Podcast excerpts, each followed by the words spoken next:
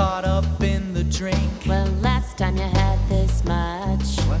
you said you would have a touch. Well, I never specified what the night had in store, but I think I could have a little more. Then your head needs checked, you're always wrecked, and you neglect to go recollect. Well, I know that your only vice is ad, but the way that you say it is not will be fine in the morning light. Over time, it'll all connect. I know this for a fact, but all I can say is that was that, and just tip my hat.